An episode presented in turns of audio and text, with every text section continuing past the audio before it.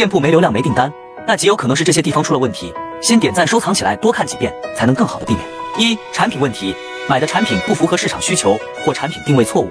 二、DSR 问题，可能是你的 DSR 太低，用户不放心购买，自然而然就影响流量。三、没有持续更新产品，使得店铺没有新品流量。四、首页和详情页问题，卖点没提炼好，没创新等，也会影响店铺的产品销售。听完赶紧给你的店铺优化好，关注我，带你了解更多跨境速卖通资讯。想要运营资料的，可以进我粉丝群或评论区留言六六六，我发你。